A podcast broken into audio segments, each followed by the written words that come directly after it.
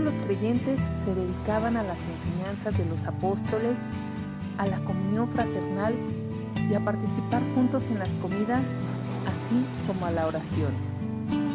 Te invitamos a escuchar con nosotras cómo fue la iglesia del primer siglo.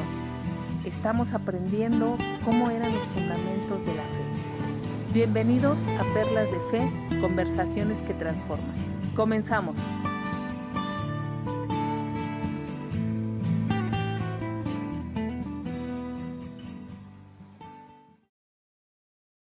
Hola amigos y amigas, muchísimas gracias por acompañarnos en este podcast. Estamos aquí Eren, Karen y yo.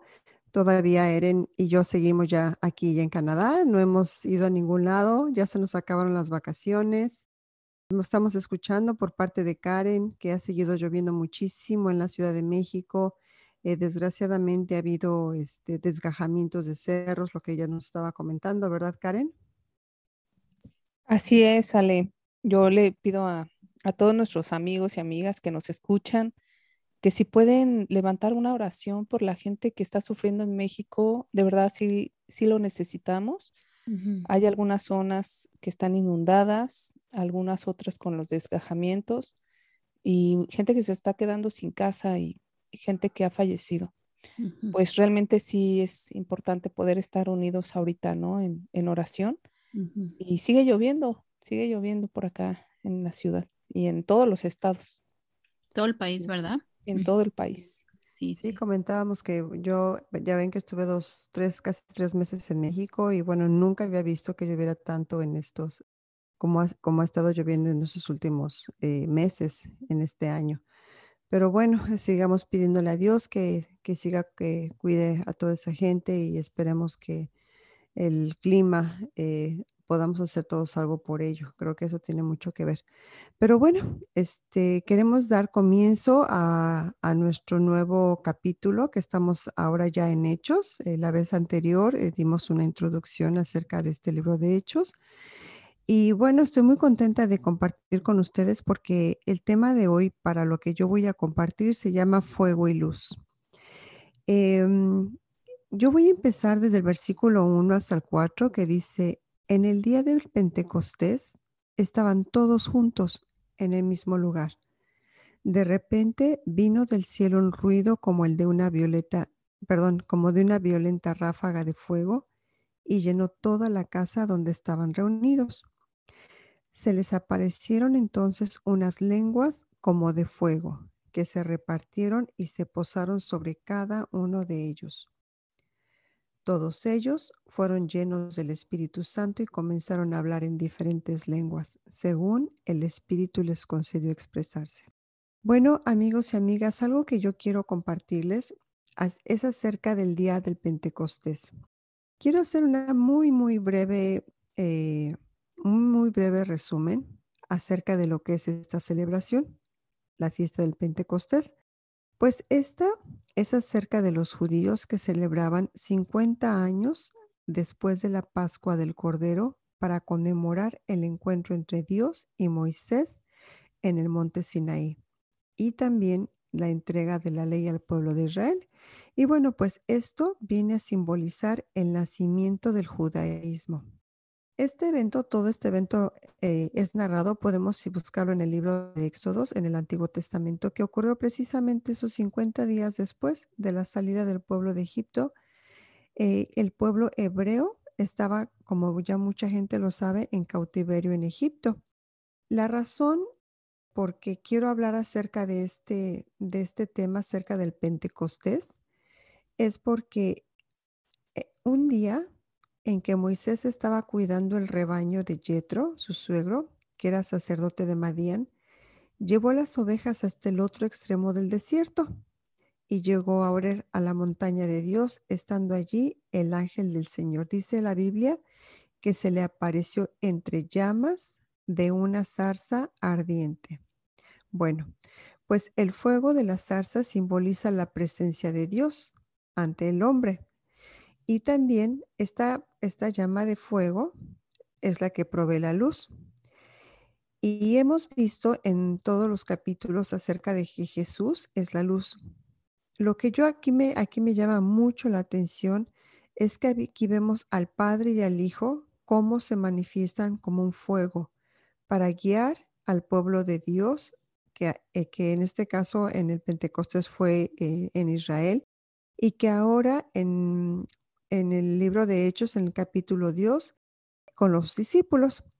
En el versículo 43, más adelante Karen y Eren van, a hablar acerca de esto, pero ah, para mí lo que cuando un cristiano se bautiza y recibe el fuego que es el Espíritu Santo de Dios, también recibe la luz que es Jesucristo. Y esto significa que somos luz con el fuego de Dios. Pues ese es mi comentario por hoy y, estoy encantada de escuchar lo que Karen y Eren encontraron como perlas en este capítulo de Hechos capítulo 2. Gracias, Ale.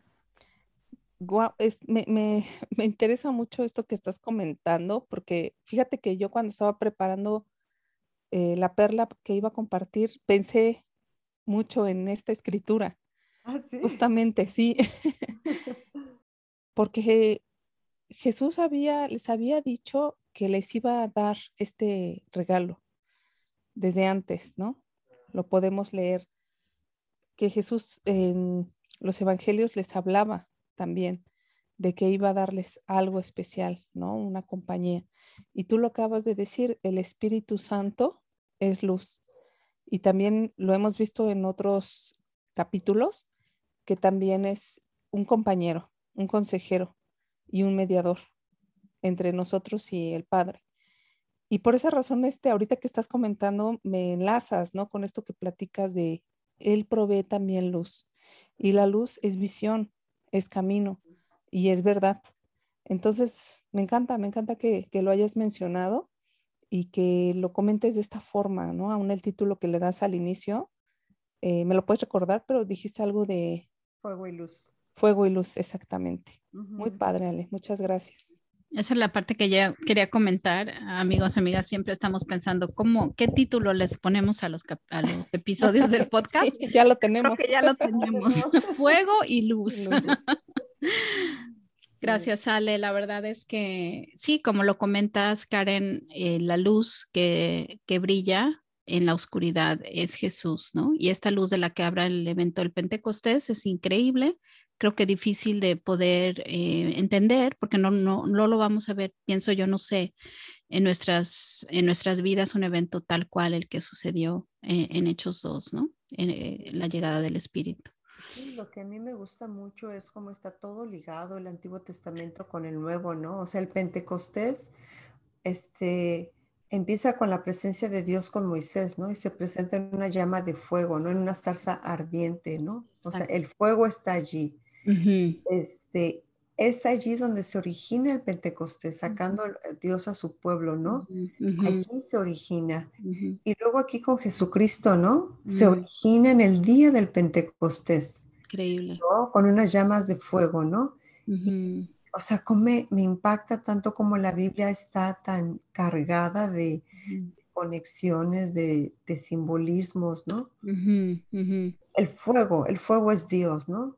El fuego. El fuego es Dios. se apaga, ¿no? Y la luz que la, luz que radia es Jesucristo, como lo hemos visto en muchas escrituras, ¿no? Jesús, él es la luz. Él es la luz, ¿no?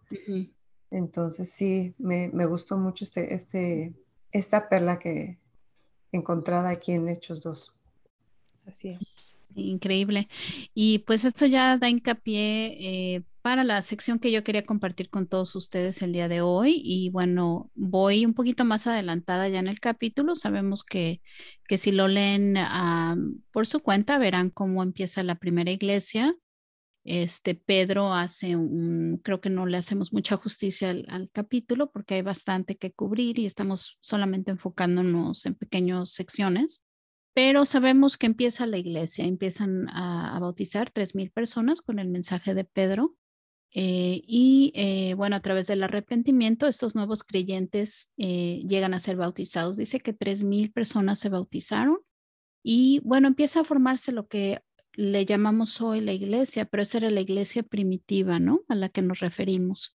En Hechos 2, 41 y 42 dice, así pues, los que recibieron su mensaje, es decir, el mensaje de Pedro, fueron bautizados Y aquel día se unieron a la iglesia unas tres mil personas y se mantenían firmes en la enseñanza de los apóstoles, en la comunión, en el partimiento del pan y en la oración.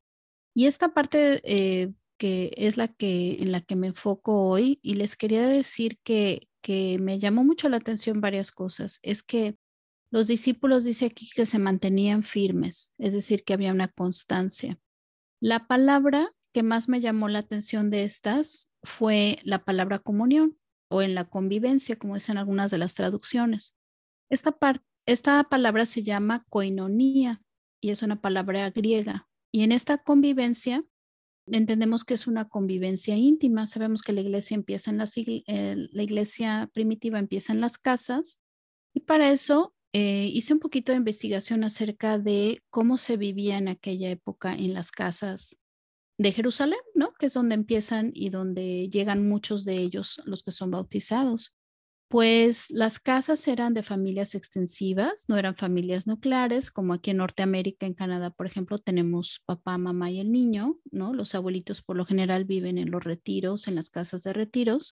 En México tenemos unas familias más extensivas donde vive mamá, papá, abuelita, tío, ¿no? Tal vez hay más convivencia familiar, pues muy similar a la familia de la época de Jesús. Las familias eran sumamente importantes para esa cultura y así es como empieza la iglesia con casas eh, que se formaban, eh, iglesias de creyentes y que compartían su fe con otros y así fue creciendo esta iglesia. Pero yo les quería platicar un poquito eh, de, qué, de qué es la familia cristiana, porque pienso que al final del día eso es, la familia cristiana es la iglesia, es la casa de la iglesia, la casa, ah, la iglesia que se reúne en casas, los hermanos y las hermanas, ¿no? Y esta parte yo les quiero comentar de Lucas 8:19. Jesús nos dijo lo que era la iglesia y nos deja establecido eso en una sección increíble de escritura. Dice en Lucas 8:19, dice que eh, entonces su madre y sus hermanos de Jesús llegaron donde él estaba pero no podían acercarse a él debido al gentío. Y le avisaron, tu madre y tus hermanos están afuera y vienen a verte. Eso imagínense que lo más lógico sería que Jesús dijera, díganle que me esperen, ¿no? Son su familia. Y repito, las familias eran muy cercanas y los lazos familiares eran extremadamente fuertes. Él, Jesús, pues tenía mamá y hermanos, entonces sabemos que era su familia y lo más lógico, repito, sería eso. Pero dice, él respondió esto, mi madre y mis hermanos son estos que oyen la palabra de Dios y la hacen.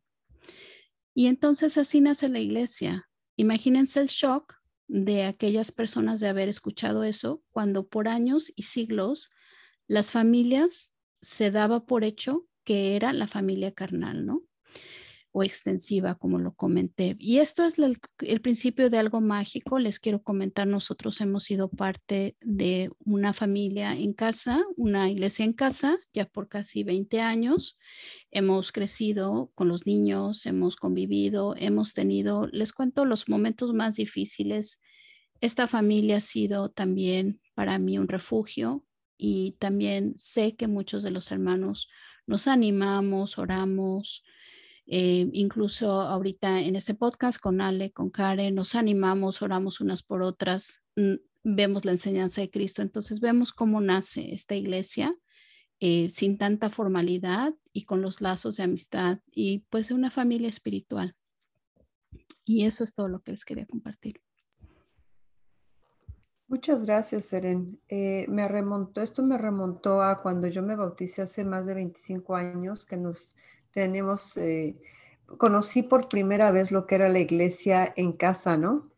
Este, reunirnos, eh, comer juntos, llevar a los niños. En México, obviamente, yo en Canadá tengo 16 años viviendo, pero como discípula, como dije, más de 25.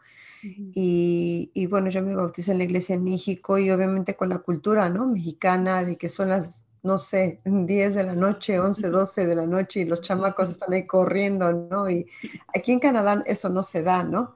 Pero este, como de eso también lo comentaba Eren, ¿no?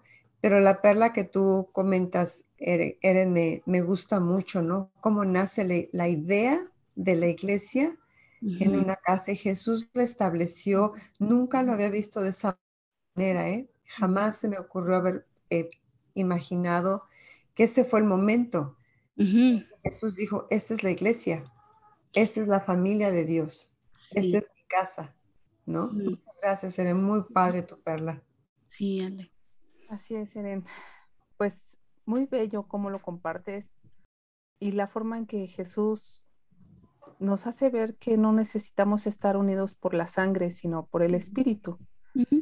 Porque es cierto, o sea, él dijo, eh, mis hermanos son estos que siguen la voluntad de Dios. Y sí, podemos encontrar una hermandad muy increíblemente em, parecida, ¿no? En pensamiento, o sea, es increíble poder encontrar un discípulo en otro país y que tenga el, mismo sentimiento, el mismo pensamiento, porque estamos unidos por el mismo espíritu, el cual es nuestro caso. Así ¿No? el ser de distintos lugares y convivir con distintas culturas y demás, pero, pero tener esa, esa unidad. espíritu, esa unidad. Así es. Amén. Fíjense que yo también preparé algo parecido, aunque un poco más amargo. bueno, ahorita ustedes lo van a decidir. yo mm, quiero platicarles que cuando leí el versículo 42, dice, todos los creyentes se dedicaban a las enseñanzas de los apóstoles, a la comunión fraternal, a participar juntos en las comidas, entre ellas la cena del Señor y a la oración.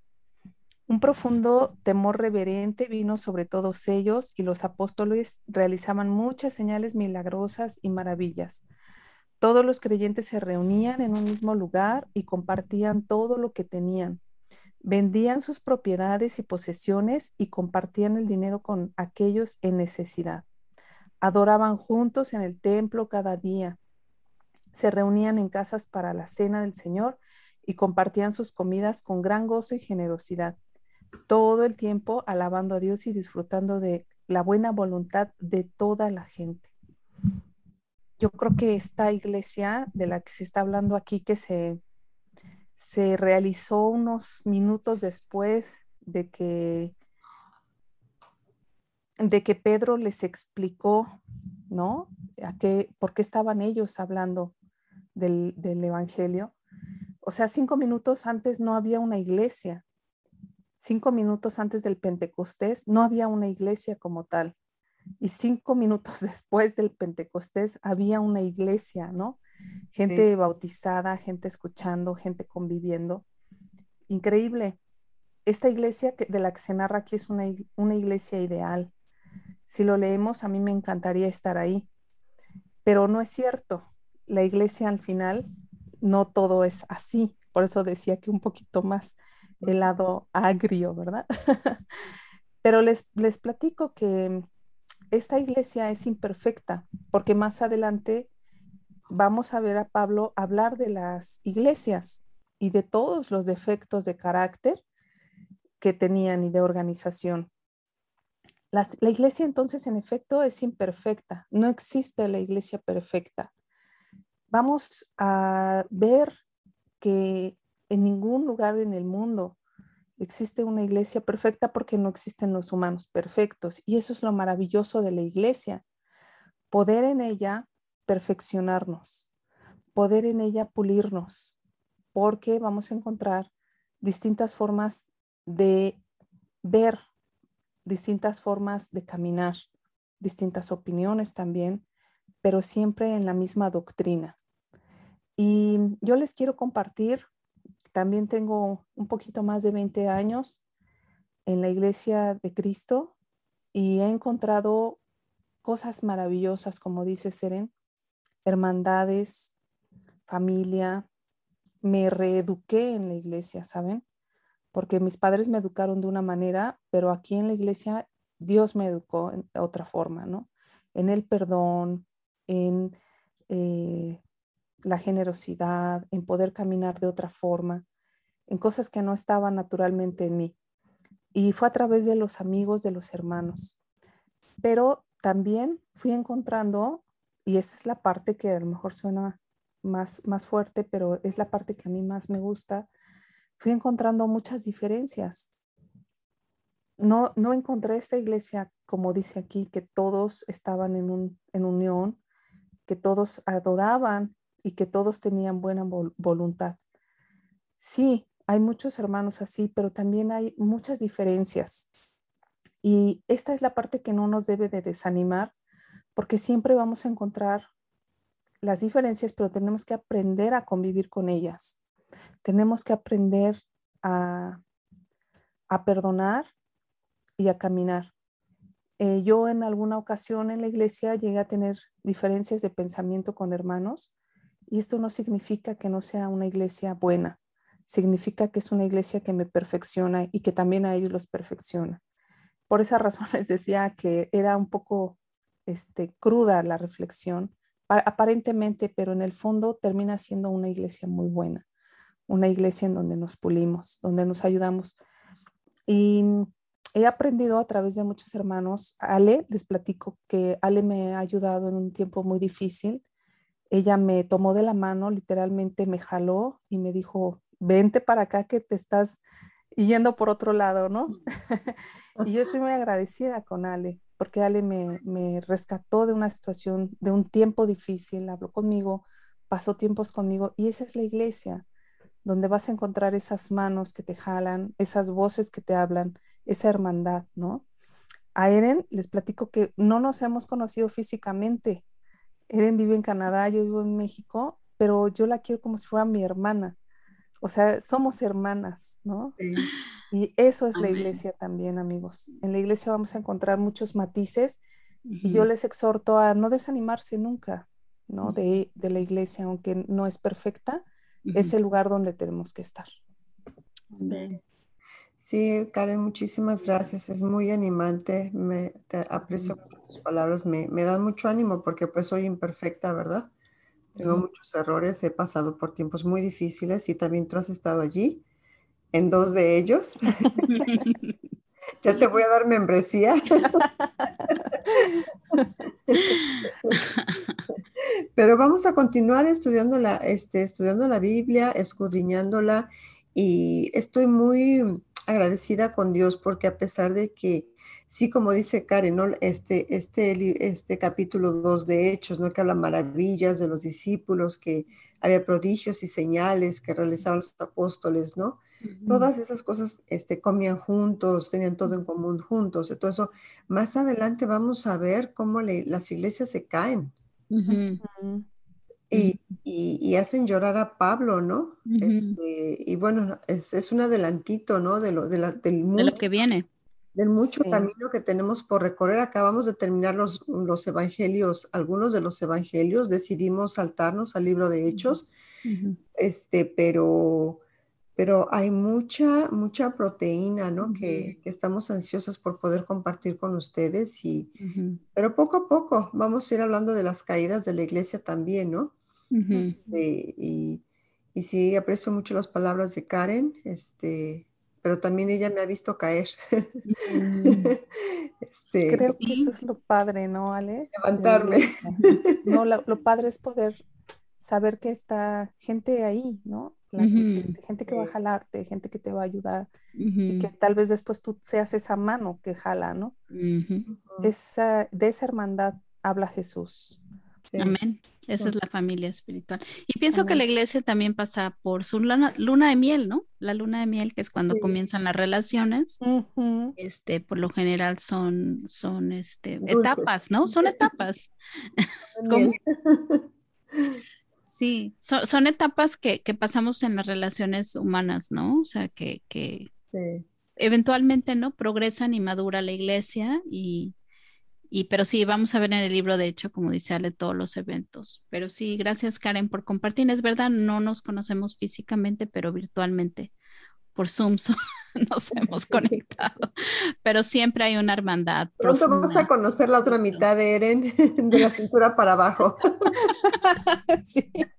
Exacto, exacto. Más allá de la cámara. Padrísimo. Ay, pues amigos, amigas, este hemos disfrutado muchísimo. El capítulo 2 de Hechos es muy rico. Léanlo porque sí nos saltamos varias secciones importantes, pero pues solo tenemos unos cuantos minutos para compartir. Acompáñenos, vamos al capítulo 3 la próxima semana. Y eh, bueno, escríbanos perlasdefe.gmail.com y si nos quieren apoyar con este ministerio, estamos en patreon.com bajo Perlas de Fe Podcast. Gracias. Hemos concluido el capítulo número 2 de Perlas de Fe. Te invitamos a que nos mandes tus comentarios a perlasdefe.gmail.com o a que nos escribas a nuestras redes sociales. Hasta la próxima.